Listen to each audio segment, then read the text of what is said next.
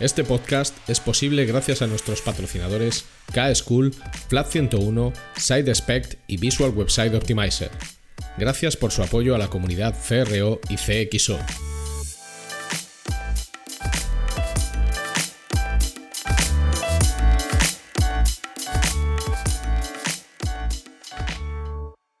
Mi nombre es Ricardo Tallar y estás escuchando CRO Café en español el podcast de referencia en CRO y CXO, donde hablamos con profesionales digitales de todos los rincones del planeta sobre nuestro trabajo, con el objetivo de compartir, entretener y aprender.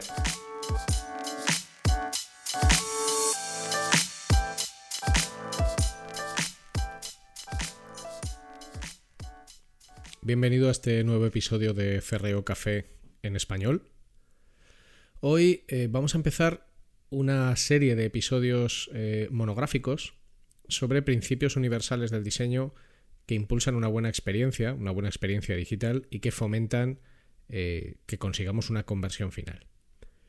Digo monográfico porque al final hay un conjunto bastante grande de principios universales del diseño, de leyes del diseño de productos y servicios digitales que han sido definidas a lo largo de los años, tanto por disciplinas como el, el HCI, el Human Computer Interaction, que aquí conocemos como IPO, interacción persona-ordenador, como a través del campo de la psicología o del behavioral design, economía conductual, etc. La mayoría de productos digitales que funcionan, que funcionan bien y que funcionan muy bien, utilizan uno, varios o muchos de estos principios universales del diseño y además lo hacen de una forma inteligente y personalizada. Y vamos a empezar a hablar eh, de este tema de manera serializada. Esta es eh, la primera parte. Esperemos que haya muchísimas más y que os resulten eh, súper interesantes. Así que eh, prepárate, coge tu bebida favorita, lo que sea, cherry coke, un tap, una mirinda, siéntate en tu mejor asiento y pon algo de fondo relajante para escuchar este fantástico episodio de Ferreo Café y vamos directamente al lío. Antes de nada, antes de nada, me gustaría agradecer a todas las personas que de vez en cuando, bueno, de vez en cuando no, con bastante frecuencia me hacen comentarios en redes sociales acerca del contenido del, eh, podcast.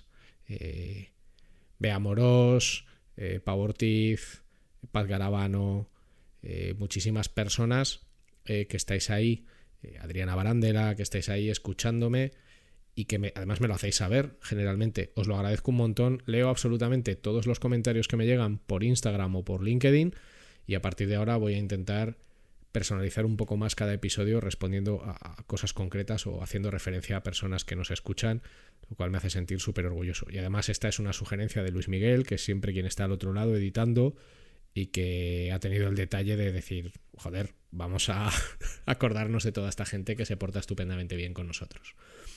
Vamos al lío.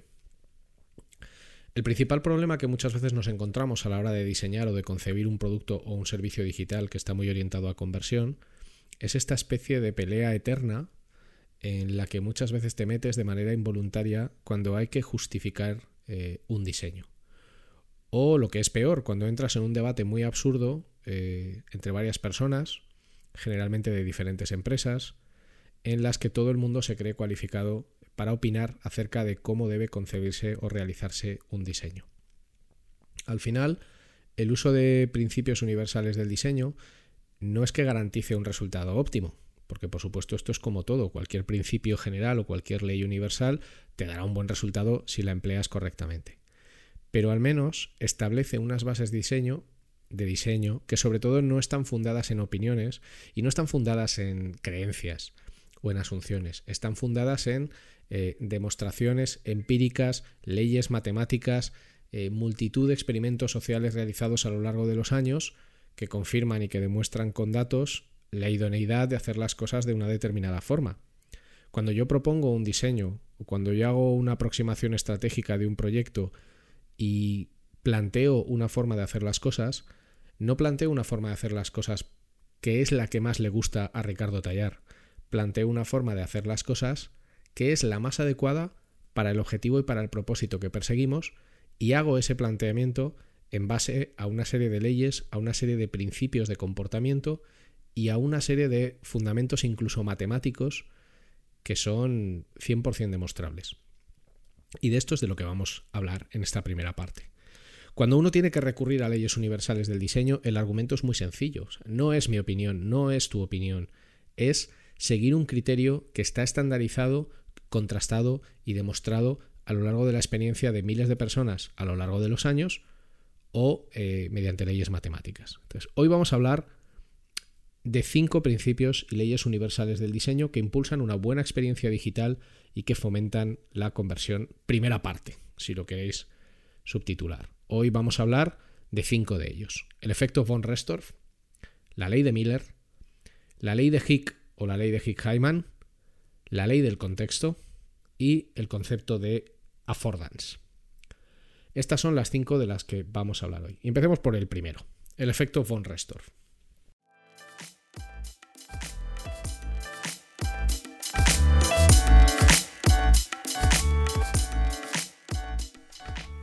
No te vayas, no te vayas, que solo es un anuncio y es muy corto.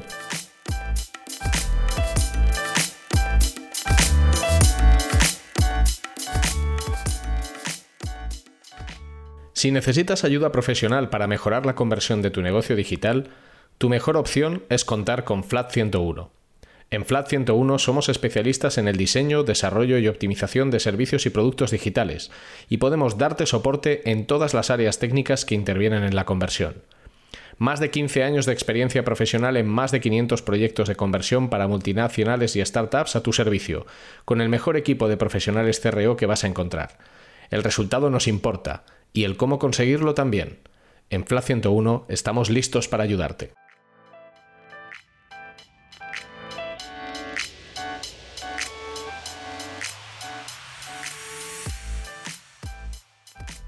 El efecto von Restorff también se conoce como efecto de aislamiento. El nombre de efecto von Restorff eh, se lo debemos a su creadora, Hedwig von Restorff, que fue una psicóloga alemana que trabajó muy de la mano con Wolfgang Kohler. Wolfgang Kohler, para los que os guste el mundo del diseño, fue uno de los padres fundadores y uno de los principales eh, psicólogos que contribuyó a la escuela de la, de la Gestalt, la psicología de la forma.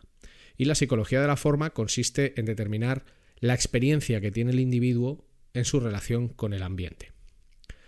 Eh, Hedwig von Restorff, en el año 1933, publica una serie de estudios que confirman una teoría psicológica que es la mayor capacidad de recuerdo que tenemos, sobre todo en nuestra memoria a corto plazo, eh, que difieren en un entorno. Es decir, lo que ella demuestra eh, de manera contundente es que todos en nuestra memoria a corto plazo tenemos una capacidad de recuerdo mayor de un elemento que es distinto al resto con los que comparte entorno y contexto.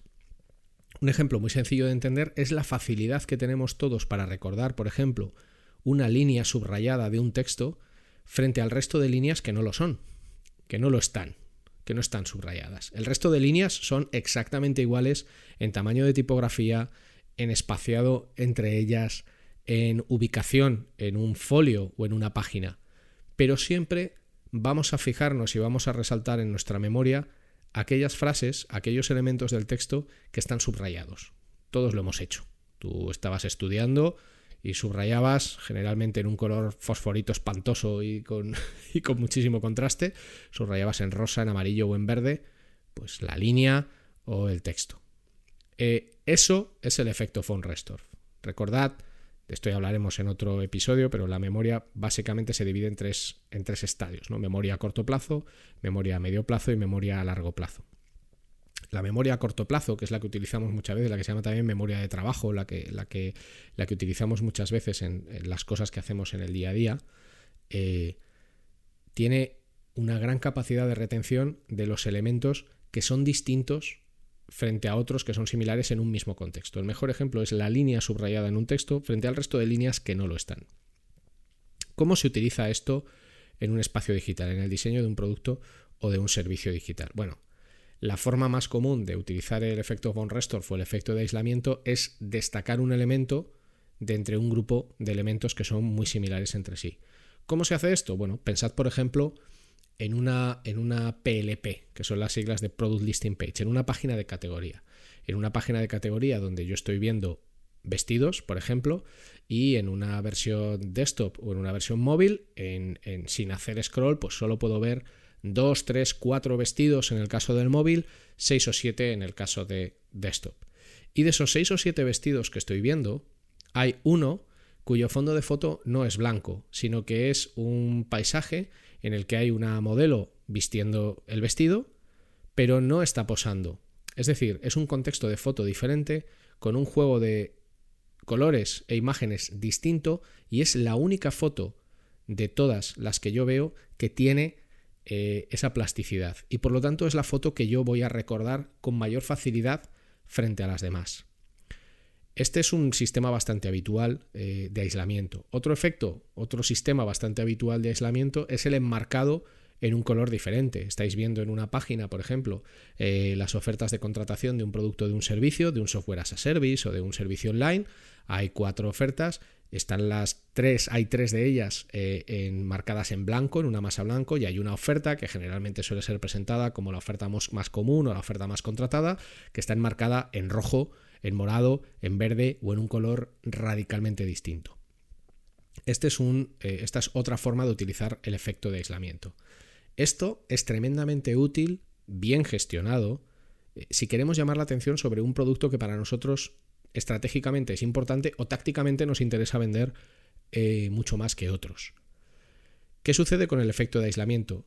que, al igual que en el ejemplo de la línea subrayada dentro de un texto, si subrayamos todas las líneas del texto, ninguna de ellas destaca. Y esto es lo que muchas veces se hace en, productos y servicios digitales. Queremos destacar un producto, generalmente en e-commerce, eh, frente, a, frente al resto y lo que hacemos es darle un mayor contraste, colocarle un ribbon, esta especie de ribete o de filete de descuento, última hora, 10%, etcétera, para destacarlo, pero es que lo hacemos con todos los productos que están en un listado. Entonces, cuando tú introduces elementos de contraste o que plásticamente son llamativos en todos los elementos, consigues el mismo efecto que si subrayaras absolutamente todo el texto de una página, que es que no destaque nada. Entonces, es un efecto muy básico ya veis que nacido en el año 33, 1933, con una base psicológica brutal y contrastado a través de numerosos estudios que funciona y funciona muy bien, pero usado de manera inteligente. El, segundo principio eh, del que vamos a hablar es la ley de Miller. Eh, la, ley de, la, ley de, Miller se la debemos eh, a un psicólogo cognitivo eh, de Harvard, que es George Miller. George Miller además también es el nombre del director de, la saga Mad Max, o de algunas de las películas de la saga Mad Max, incluyendo eh, Fury Road, la, última, que aunque ya tiene unos años es, es brutal. Entonces, George Miller eh, publicó en 1956 un artículo que es tremendamente popular en psicología cognitiva que se tituló El mágico número 7, más o menos 2, algunos límites en nuestra capacidad de procesar la información. Ese es el nombre eh, del artículo completo.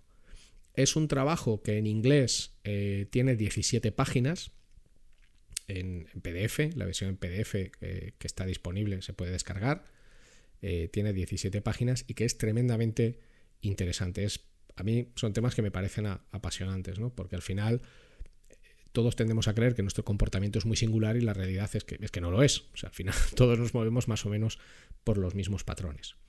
George Miller eh, lo que demostró es que el número de objetos eh, que una persona normal, que una persona con capacidades cognitivas convencionales y comunes eh, puede tener en su memoria de trabajo es entre 5 y 9. Por eso el artículo se llama El mágico número 7 más o menos 2. Las personas, por norma general, podemos trabajar bien con eh, entre 5 y 9 elementos en nuestra memoria a corto plazo. Cuando tenemos que enfrentarnos a grandes eh, volúmenes de trabajo que requieren el reconocimiento y el procesamiento de más de 9 elementos, empezamos a sufrir. De hecho, incluso hay una fórmula eh, matemática que calcula cómo nuestro nivel de atención decae y cómo empezamos a tener muchas dificultades.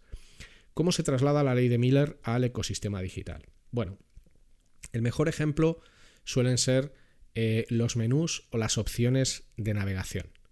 Cuando tú te enfrentas a una categorización de productos y servicios y tienes que escoger en un menú de navegación entre más de cinco, entre más de nueve elementos y, te mueves entre cinco y nueve elementos, eh, estás bien. Cuando tienes que manejar más de nueve elementos, más de categorías, más de nueve categorías o subcategorías, nuestra memoria de trabajo empieza a sufrir. Empieza a sufrir mucho. Nos cuesta mucho eh, procesar ese volumen de eh, elementos. Por lo tanto, una fórmula bastante común es ver en las categorizaciones o en los menús de navegación que siempre van a consistir de eh, entre 5 y 9 opciones que luego pueden ir desglosándose entre sí en otras 5 o 9 opciones, pero nunca se van a presentar más de entre 5 y 9 opciones al usuario o incluso menos porque de esta manera permitimos que su memoria de trabajo funcione a pleno rendimiento y no tenga que, reconocer un gran número de elementos con los que tiene que eh, trabajar. Este es el formato más común de uso de la ley eh, de Miller.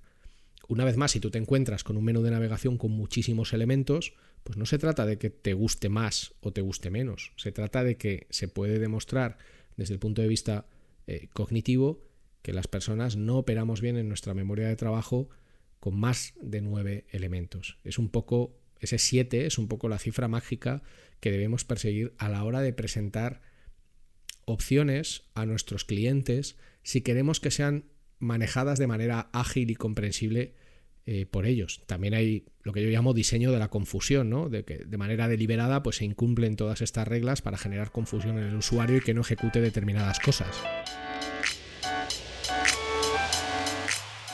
Ahora es el momento de una pequeña promo.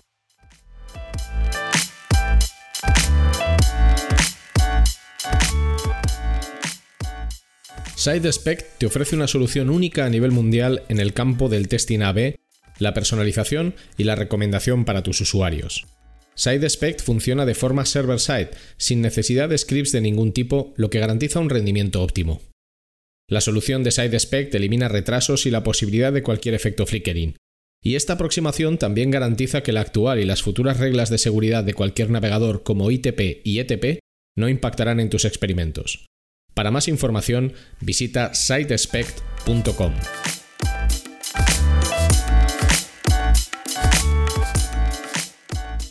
Vista la ley de Miller, vamos a continuar con la ley de Hick o también conocida como la ley de Hick-Hyman, que recibe su nombre de dos psicólogos, uno británico, William Edmund Hick, y otro estadounidense, eh, Ray Hyman.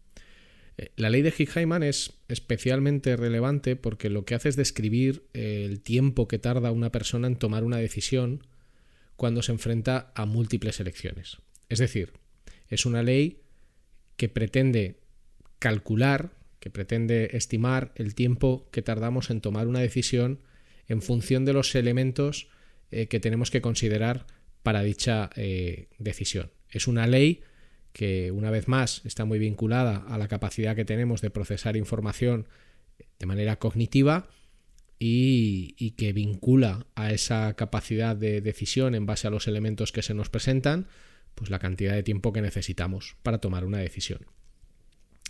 La ley de Hickman no necesariamente es algo negativo. Por ejemplo, se utiliza en ocasiones, por ejemplo, en el diseño de videojuegos o en el diseño de interfaces cuando eh, se quiere generar cierto estrés en el usuario, mm, por ejemplo, para generar cierto estado de ansiedad, sobre todo en los videojuegos. Cuando, por ejemplo, tiene que escoger en un tiempo muy rápido eh, algo de un conjunto de elementos muy amplio y que además está muy desordenado. Entonces, digamos que la ley de Hickman es cuando afirma que vamos a tardar un volumen de tiempo razonable. Y esto genera estrés. Esto es parte del diseño de videojuegos y es algo que se hace de manera voluntaria. ¿En qué sufrimos la ley de Hickman? en, en activos digitales, en productos y servicios digitales. Por ejemplo, algo que genera mucha frustración es cuando tú te enfrentas a menús de navegación en los que hay un conjunto de subcategorías o familias eterno. yo recuerdo un proyecto en el que trabajamos hace unos años en el que había 123 opciones. Recuerdo perfectamente el número 123 opciones. Entonces, claro, si el usuario realmente debe leer y comprender 123 opciones, el tiempo que va a tardar en tomar una decisión para hacer un simple clic, entre comillas lo de simple clic, pues es enorme. Entonces, bueno, eh, es algo que puede lastrar mucho la experiencia. No es necesariamente negativa porque pensad que cuando tú te enfrentas, por ejemplo, a un usuario de nivel técnico avanzado que tiene que elegir, por ejemplo, en un menú con muchísimas opciones, una herramienta, por ejemplo, profesional porque es médico, o porque tiene que hacer una elección compleja que requiere mucho grado de análisis y reflexión, el que tú le presentes muchas opciones no es algo negativo. De hecho, puede ser incluso algo positivo. El problema es cuando lo que tú quieres es generar una reacción rápida frente a una elección aparentemente sencilla, pero hay una enorme cantidad de elementos eh, para que tengas en cuenta para esa toma de decisiones. Ahí es donde tenemos el problema. ¿Qué debemos hacer? Pues sobre todo cuando te encuentres en elecciones de este estilo. Yo recuerdo otro ejemplo en el que había que escoger el color de un producto y en el menú de elección de colores ah, recuerdo que había 30 colores. Nadie eh, escogía los 30 colores. Había 4 o 5 colores que recibían el 80% de los clics. Básicamente eran el blanco, el negro, el plata, un rojo y un azul. Esto no significa que debamos ocultar o suprimir los 25 colores que tienen solo el 20% de la interacción, pero sí que significa que si queremos facilitar una reacción rápida, quizás una buena solución es encapsular, minimizar eh, o colocar esos 25 colores menos clicados bajo una opción de ver más colores, por ejemplo. Porque de lo contrario, nos enfrentamos a un problema en el que como el usuario va a tardar mucho tiempo en tomar una decisión, cobra mucha fuerza la opción de que no tome ninguna decisión. Lo que viene siendo como efecto psicológico la paradoja de elección, que es otro tema que trataremos en otra parte y que le debemos a un psicólogo que se llama Barry Schwartz. El, cuarto principio, ley universal del diseño del que vamos a hablar hoy, es la ley del contexto, que se la debemos a, a, John Maeda. John Maeda tiene un libro fantástico que son las leyes de la simplicidad, que son 10 leyes aplicables Creo que en la portada del libro pone que son 10 leyes aplicables al diseño, a la vida. Bueno, ya sabéis que a veces la gente se pone muy filosófica cuando escribe eh, libros de este estilo, ¿no? Entonces, la, ley del contexto, a mí me gusta mucho cómo John Maeda la resume en, en un ejemplo, que es en un extremo, en el extremo izquierdo de un papel, él escribe esta pregunta. ¿Hasta qué punto puedo soportar estar dirigido? Luego pone una línea que lo vincula con el lado derecho del papel y es hasta qué punto me puedo permitir avanzar sin indicaciones. ¿Qué significa eh, o qué busca la ley del contexto? La ley del contexto, aparte de esto de hasta qué punto puedo soportar estar dirigido y hasta qué punto me puedo permitir avanzar sin indicaciones, se resume también en un concepto que, que Maeda llama estar cómodamente perdido. Básicamente la ley del contexto lo que dice es que cuando tú diseñas un producto o un servicio digital sobre el que ya hay un estándar en el mercado o cierto nivel de estandarización en el mercado, debes aprovecharte de ese estándar. Y sobre ese estándar que existe, puedes introducir alguna innovación. Esa pequeña innovación hace que tu propuesta pueda resultar más atractiva. Por eso él llama cómodamente perdido, porque sería una propuesta que tú reconoces, que sabes utilizar, pero que tiene algo de innovación, alguna novedad que hace que tengas que aprender. Sin embargo, si te pasas de innovador, corres el riesgo eh, de que te pierdas por completo y no haya ninguna comodidad. Es decir, ¿hasta qué punto puedo soportar estar dirigido? Responde a la pregunta de, o responde al planteamiento de que yo te planteo aquí un conjunto de interacciones o de procesos exactamente iguales que los que hay en otros muchos sitios web, y entonces me resultas aburrido, me resultas eh, insulso. ¿Hasta qué punto me puedo permitir avanzar sin indicaciones? Si eres exageradamente innovador o rupturista, yo como usuario tengo que aprender todo. O sea, tú me estás planteando algo tan sencillo como un carrito de compra de un e-commerce, pero me lo estás planteando de una forma totalmente diferente a la del 99% de los carritos de e-commerce. Por lo tanto, en tu caso, yo tengo que aprender desde cero. Como tengo que aprender desde cero, tengo que hacer un esfuerzo enorme. Como tengo que hacer un esfuerzo enorme, estoy muy perdido. Y como estoy muy perdido, abandono el proceso.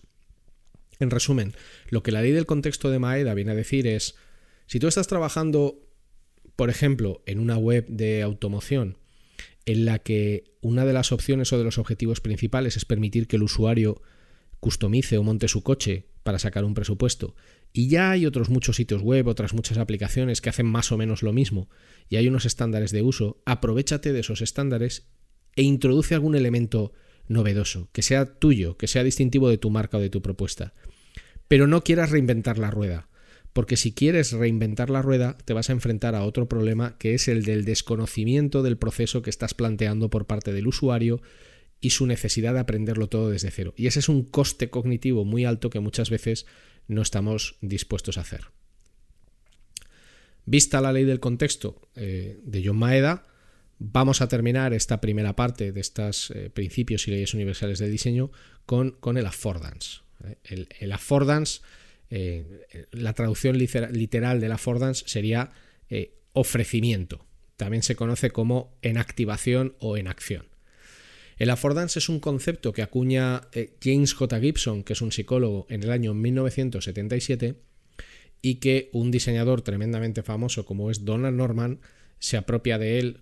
No es que se apropie, o sea, él, empieza a utilizar el término affordance en el año 88 en un libro que es muy conocido, eh, que es The Design of Everyday Things, o en cristiano, El diseño de los objetos cotidianos, que es un libro fantástico y que, os recomiendo encarecidamente. Eh, ¿Qué es el affordance? Bueno, el affordance son los estímulos que un objeto proporciona indicativos de cuál es la acción que se espera que se produzca en ese objeto o que indica cuál es el funcionamiento que debería de tener ese objeto en función de la morfología que tiene. Por ejemplo, cuando tú ves eh, un tirador eh, de una puerta, pues evidentemente la primera reacción es agarrar ese tirador y tirar o empujar de él. En realidad, si lo que quieres es que alguien empuje una puerta, muchas veces se sustituye el tirador por una placa metálica que es indicativo de que tienes que empujar. Ese es el affordance. Cuando tú ves una puerta y ves una placa metálica sobre ella, sabes que tienes que empujar la puerta eh, para que suceda algo. Del mismo modo que si ves un interruptor y una luz está apagada, sabes que para que la luz se encienda tienes que encender el, interruptor. Eso es el affordance, el eh, atributo que se desprende de la morfología de un elemento o de sus características que nos permiten eh, suponer, intuir o, al menos eh, conocer cuál sería la acción que va a generar ese elemento en el entorno o en, ese mismo elemento. ¿Vale? ¿Qué sucede? Que, al final lo, que, lo que Donald Norman trabajó fueron cuatro tipos de situaciones en cuanto al affordance. Lo que se conoce como el affordance perceptible. Básicamente son las características de un objeto que son muy claras para mí como usuario y que me ayudan a entender cuál es la funcionalidad de ese objeto. En un concepto de diseño se intenta hacer esto lo más relevante posible. Es decir, un botón que parece un botón, efectivamente es un botón y se comporta como un botón. Entonces, esto es un affordance eh, perceptible. Luego está lo que se conoce como un affordance oculto, que es que hay una posibilidad de una acción pero esta no es mostrada a nosotros como usuarios de una manera clara. Esto se utiliza mucho cuando tienes acciones secundarias que no quieres que tengan un nivel de protagonismo idéntico al de una acción primaria o cuando lo que quieres es que alguien descubra esas acciones de una manera pues más, eh, más distinta. Un ejemplo, si alguno de vosotros tiene eh, Apple TV y estáis eh, manejando Apple TV, el cambiar el idioma de los subtítulos o el activar o desactivar los subtítulos es una affordance oculta.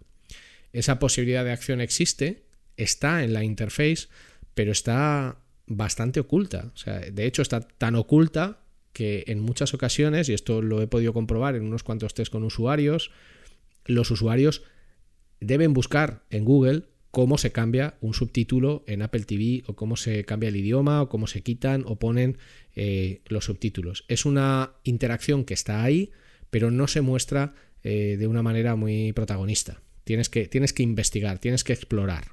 La función está, no está oculta, pero hay que encontrarla. Tiene su, tiene su aquel.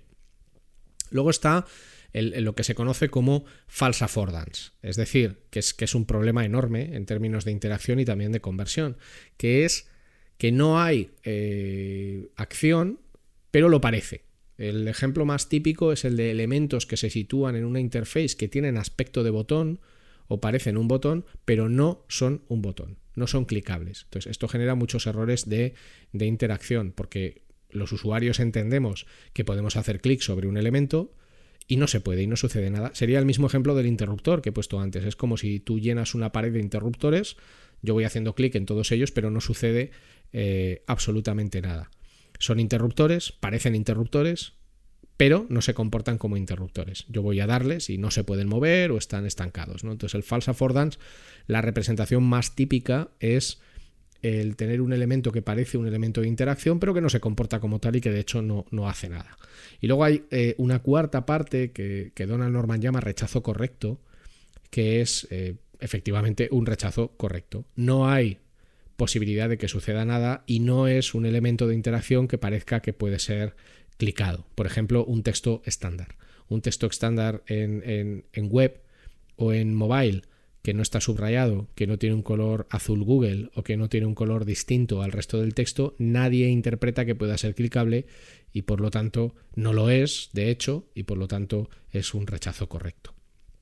El, digamos que el uso más interesante de la affordance es que cuando en una interface tengáis un objetivo claro de interacción por parte del usuario, de ejecutar una acción, un botón de compra, eh, de añadir al carrito, de marcar como wishlist, de seleccionar una opción, es siempre es interesante que esa opción se reconozca con muchísima facilidad, que sea un elemento que parezca un elemento de interacción y que se comporte como el usuario espera en ese elemento de interacción. Inventar interacciones nuevas, y aquí entraríamos otra vez en lo del cómodamente perdido de Maeda, inventarse interacciones nuevas, pues una vez más supone un problema.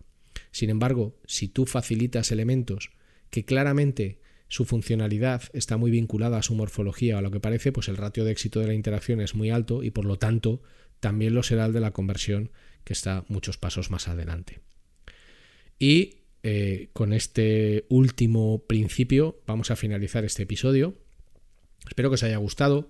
Si queréis que hablemos de otros principios o leyes universales de diseño y me los queréis proponer, yo encantado. Ya sabéis que podéis encontrarme en Twitter o en Instagram con el usuario rtallar, R-T-A-Y-A-R. Encantadísimo de verdad de recibir cualquier comentario o sugerencia y en LinkedIn podéis buscarme eh, por mi nombre eh, y yo encantado de nuevo de, ayudaros. Espero que esto os haya sido útil, os haya sido didáctico, os hayáis echado unas eh, buenas risas y últimamente estoy escuchando mucho el último disco de estudio que grabó Judas Priest, que es Firepower en concreto dos canciones, Lightning Strike y No Surrender, que os recomiendo encarecidamente. Y es eh, acojonante que Rob Halford siga teniendo esta voz con 70 años que se gasta el chaval, porque está, está hecho un chaval. Muchísimas gracias por vuestra atención y sigamos optimizando.